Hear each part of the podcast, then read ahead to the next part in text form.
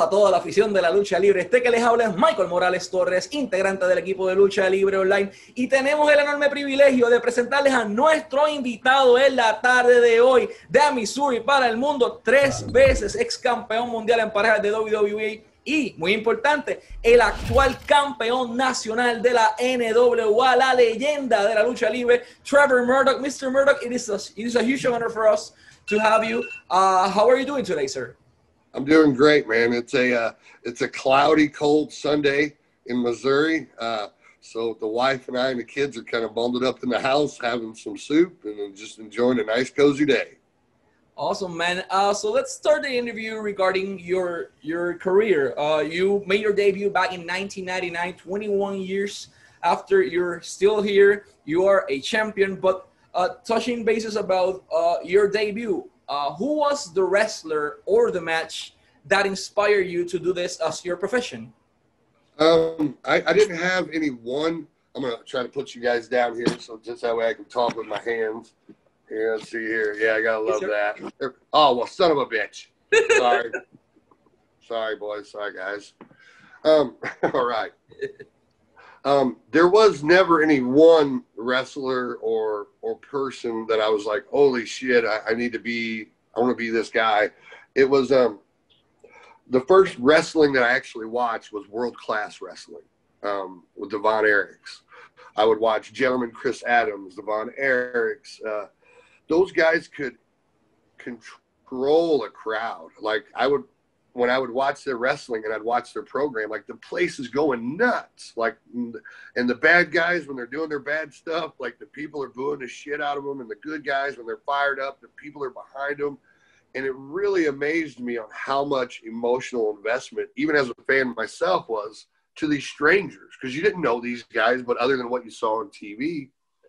And it just made me want to be a part of that, um, which got me in turn where I started doing some just investigating with guys like Harley Race and Dusty Rhodes, and I would hear stories about how tough Harley was, and it it got to be a point where it was something I wanted to do and that I loved to do, but it didn't have a ton of wrestling schools back then. Like you didn't have the plethora of people opening up buildings trying to teach people like we do now. You had to know somebody. Um, and my brother who was actually a, a big wrestling fan, started working at a factory with an independent wrestler. And he trained my brother, and in turn, my brother trained me before I met Harley. Oh, wow. So your brother was the person who trained you. You made your debut in 1999. And after that, six years later, you were uh, officially signed with WWE. Uh, how do you felt at that moment when you put that pen on the paper and you made it to the big leagues? Oh, I was excited, um, nervous because nobody told me, you know, what they were going to do with me, why they were bring. They just liked me. Um, I'd been up there eight or nine different times for different tryouts and had not, no one had paid any attention to me. Uh, so this last time, I really, I really wasn't expecting anything to happen. I had just gotten back from uh, the dojo in Japan for Noah six months doing 500 squats a day, 300 push-ups a day, 100, 150 bumps a day. Uh, so when I got my job with WWE, I was in the best shape of my life. You couldn't blow me up. Um, but I was also nervous because I was like, you, you guys never cared about me before. Now you care about me. What are you going to do with me? You know what I mean? I, there was just, um, it was the first time that I really handed my career over to somebody else, and I was completely at their beck and call. So that was a little, little nerve wracking um, I was excited. You know what I mean? That you work so hard and to finally be able to, to call my family and go, you can watch WWE Raw tonight. Why? Just watch. Just watch. Please, for the love of God, just watch. And, you know, they watched and I get, you know, I got a hundred phone calls and texts and messages, and finally, you know, a lot of people from my hometown that didn't even know I was going to be on was just randomly watching that night and saw my fat head pop up. So it's it was an amazing moment for sure.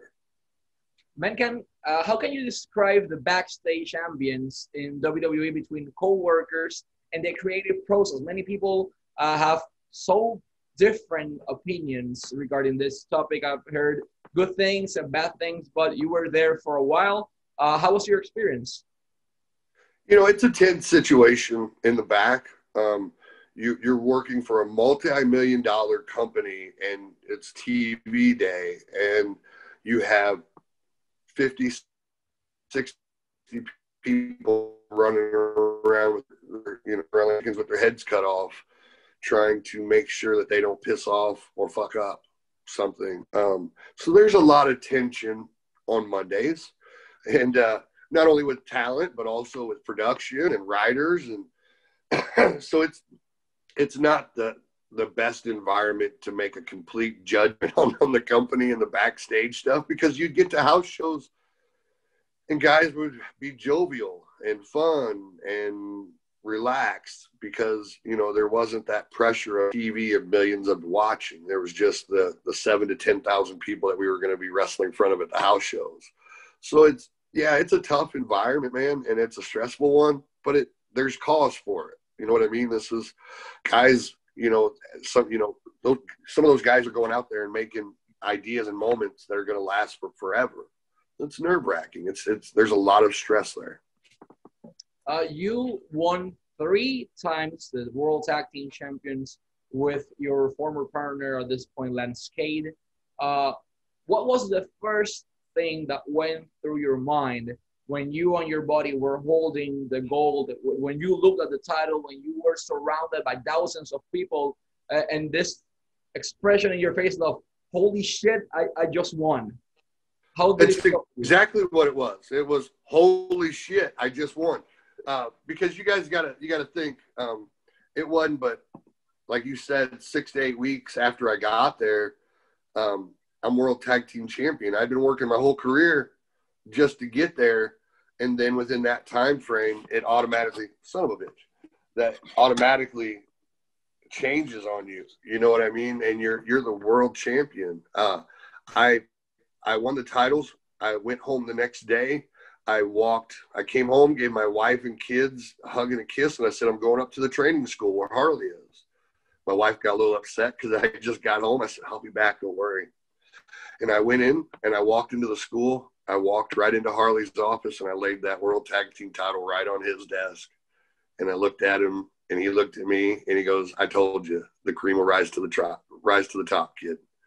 And I just, you know, I gave him a hug. I was happy, you know what I mean? And I also wanted the other students that were there. We had at the time, we had like 19 or 20 students that were in at Harley's camp.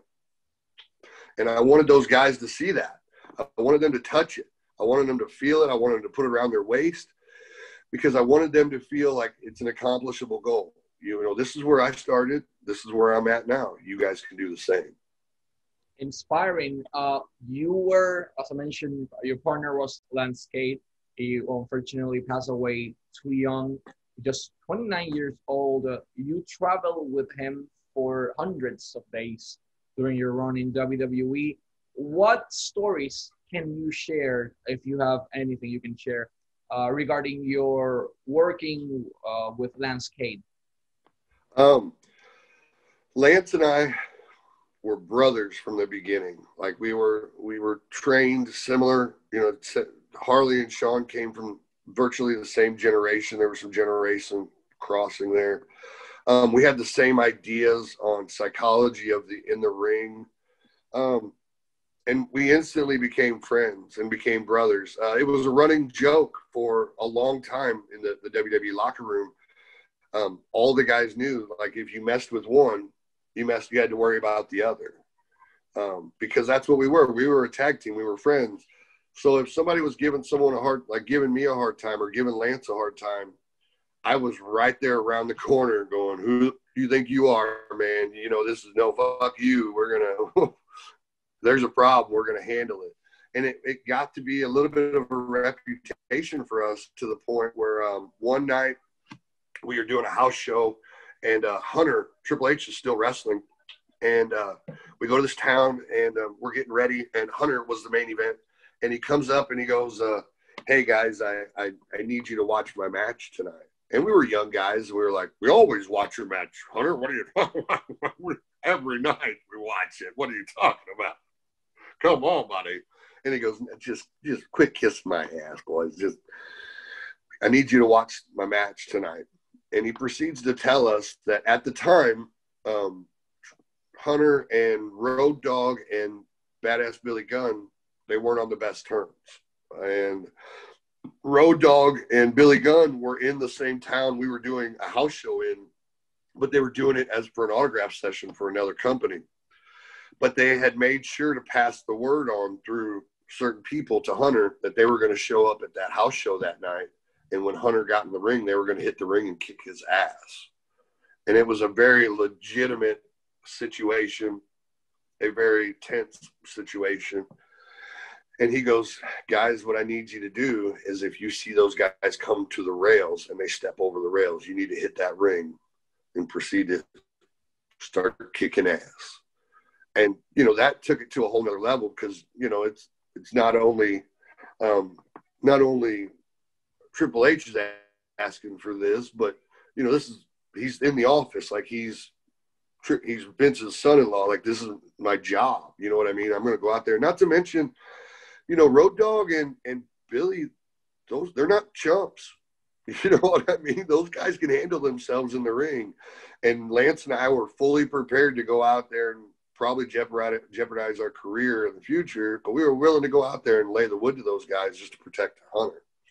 Um, thankfully, those guys never showed up. And so we never had to do that. But it was that kind of thing. Like, you know, they knew, the company knew, the office knew, the, the, the guys in the back knew that that right there is a tag team. And we were. From the time we would land in the town, we would ride together. We shared hotel, you know, got double rooms to save money. His kids called me uncle. My kids call him Uncle Lance. You know, we were brothers. Wow. Uh, regarding, let's fast forward a little bit in time. Uh, like last year, my father asked me, he was a huge fan of your work. Hey, what's up with Trevor Murdoch? What he was, he just signed with NWA. NWA. What the heck? Is NWA still alive? And my ask my dad asked at the moment. Yeah, it's still alive. It's the thing. It's NWA Power. I explain him.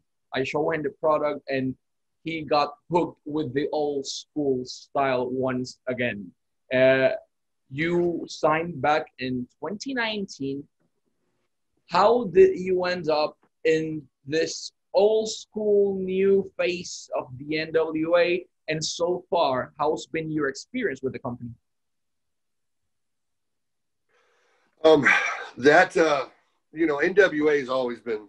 I mean, just the the lineage, the tradition, what NWA has always brought is has been a perfect fit for me throughout my whole career. Um, but it wasn't something that I thought was going to to produce and to happen.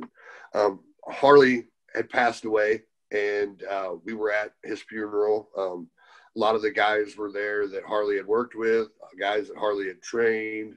Um, and NWA showed up. They sent a representative of Dave Lagana and the NWA, the current NWA World Heavyweight Champion Nick Aldis showed up to Harley's funeral. And after the funeral, they were both talking to me, and um, you know they had asked me. They said, "Trevor, are are you wrestling anymore?" And I, I was kind of like on my back end, like I was starting to slow down like a lot. Like I was only taking you know twenty to thirty bookings a year, um, just just really slowing it down. And um, they said you ought to come to Atlanta and and see what we got. You know what I mean? We're gonna we're kicking off TV for the NWA, and and I I just didn't feel like I was in shape enough to to produce what they needed. I didn't feel like that. You know, it was more of a confidence thing for me. It wasn't that I didn't fit. It wasn't that I couldn't do it. It was just, you know, TV, NWA, Harley's passing. There's a lot of emotions going on. I just didn't feel like I could I could produce the way I wanted to. And uh, Dave and Nick both kept pressuring me they kept saying, just come down for one TV taping. Just we'll fly you in. You'll be an agent, something. You know, bring your gear. You'll be an agent or something.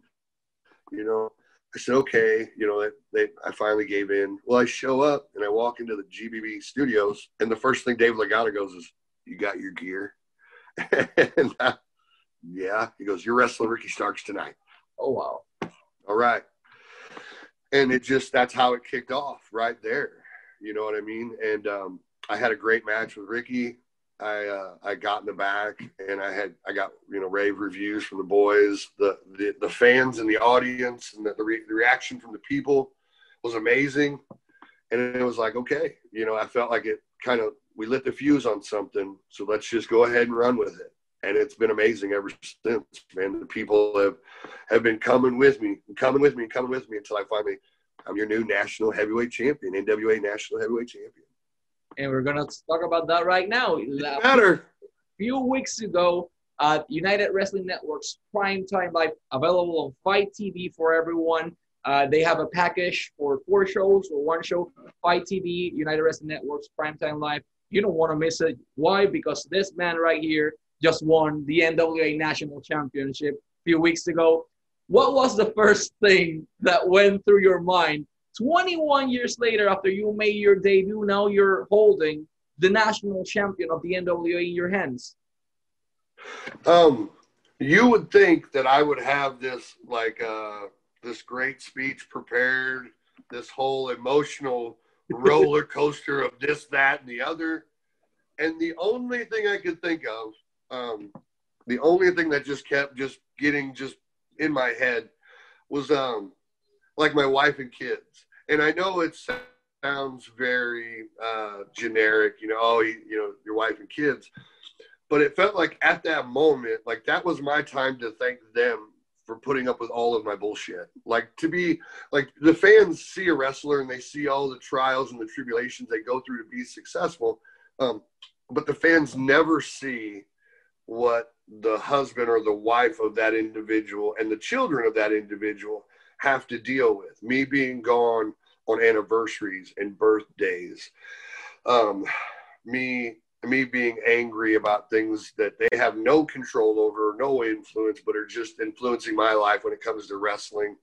And just throughout the years, my wife and kids sticking by me.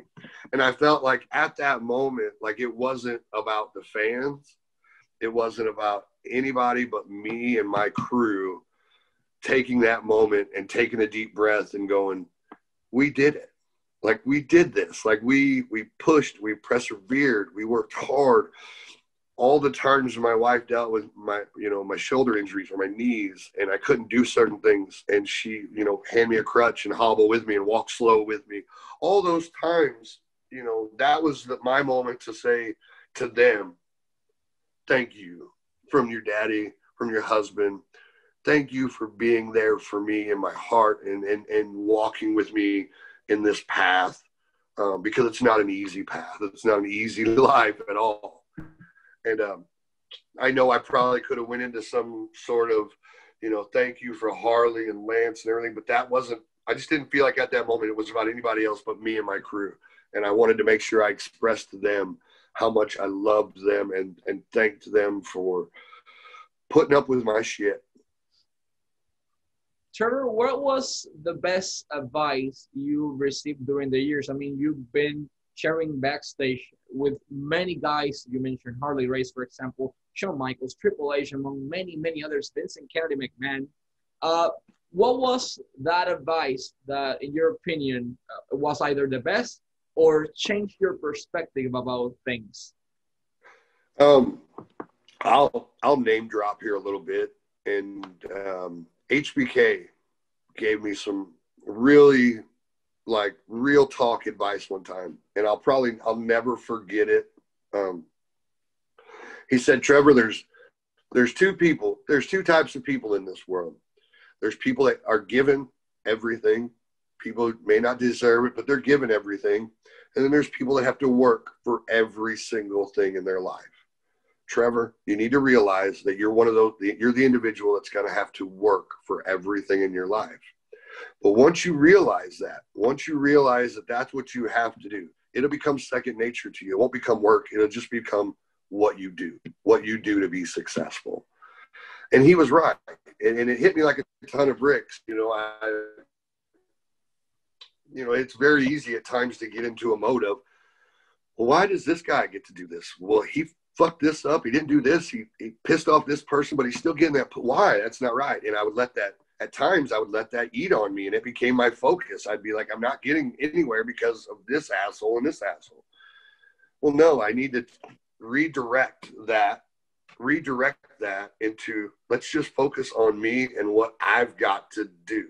Put your horse blinders on and realize that you're going to have to work for it and get out there and get it done and and I've like to, to this day I can hear those words and remember that conversation, and it, and it'll probably stick with me to the day I die. Awesome. I want to say something in Spanish, even though this is going to have uh, closed captions at this point. Eh, Trevor Murdoch pueden seguirlo en todas sus redes sociales en at The Real T Murdoch en Instagram y en Twitter va a aparecer al igual al final del video The Real uh, T Murdoch. Al igual que eso, va a tener su mercancía muy pronto. Vamos a estar anunciándoles en dónde. Además de eso, Fight TV United Wrestling Network tiene su programa Prime Time Live, tiene su paquete de, de episodios o pueden ver los episodios solos. Créanme, vale la pena. Y la NWA en WWE vuelve muy pronto, según lo que dijo su presidente, según lo que ha dicho Nick Aldis, y el campeón nacional va a estar listo. Trevor, last but not least, uh, let me uh, read this part. Kane, Big Show, Jeff Hardy, Matt Hardy, John Cena, Shawn Michaels, Triple H, Nick Aldis, Ricky Starks, Aaron Stevens. Hell, you face everyone in this industry. What was, in your opinion, your most uh, difficult match and why? Um, well, let me think about that. Like just off the top of my head, you brought up some of those names. Um, the Big Show K match was, difficult uh, for for a ton of reasons. Um, normally, when I get in the ring, I'm usually one of the biggest guys in the ring. It doesn't matter if it's on in, in the NWA, WWE, uh, Independence. I'm one of the big guys in the company or on, on them in the ring. When you're against Kane and Big Show, you're a fucking midget compared to those guys.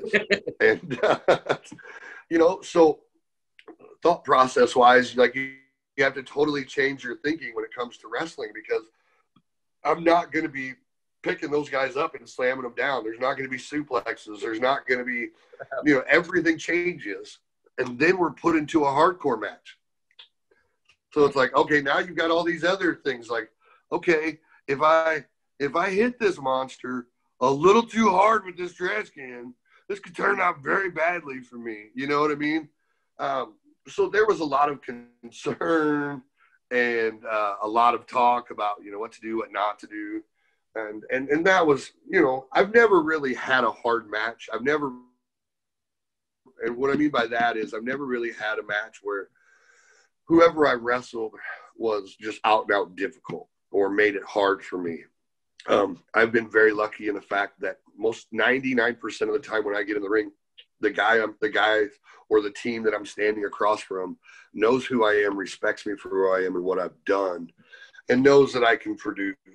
So I've never really had um, a hard match per se when it comes to trying to put things together but I've also had guys that have wanted to test me while we were in the ring. Um, my first six months, well, three months, three or four months with WWE, I am getting in the ring with guys that have been in the developmental system for four and five years, trying to come up to the main roster. Well, they see this redneck who was just on the independent six weeks ago doing a show for Harley Race. Now he's on WWE World Tag Team Champion and they're like, "What the hell? Like, what does this guy bring to the table?" And there were two individuals, and and nothing bad. It was, it was you know Shelton Benjamin and Charlie Haas. Those guys were in phenomenal shape, and those guys would run me in the match, just run me, run me, run me, run me, run me, run me, just trying to blow me up, and and just feel me out and see what I was all about. But again, I just got back from the dojo, 500 squats a day, 300 push-ups. Like you, you could not blow me up. And after about a month or two with those guys, you know, they finally we you know sat down, had dinner, and they were like, okay, now we understand why you're why you're here. You know what I mean? Now it makes sense. You know what I mean? And I had to earn that respect for them. And, and I, I would be upset too if I was in developmental system for five and six years, and then I seen a fat redneck went straight to TV as a champ I would be a little, you know, I have a little animosity there too. So I didn't take it to heart or, or, or get upset. I just made sure I proved it to them and I earned their respect. Awesome. Trevor, we thank you so much for your time. We always wish you the best of lucks. Uh, and to all our fans, NWA will come back soon. The few people mentioned this. But for now, you need to see United Wrestling Network's prime time live to see NWA National Champion Trevor Murdoch. Mr. Murdoch, it's been such an honor to have you as our guest. Thank you so much, and we wish you the best of lucks. Thank you for having me, guys. This has been awesome. Thank you.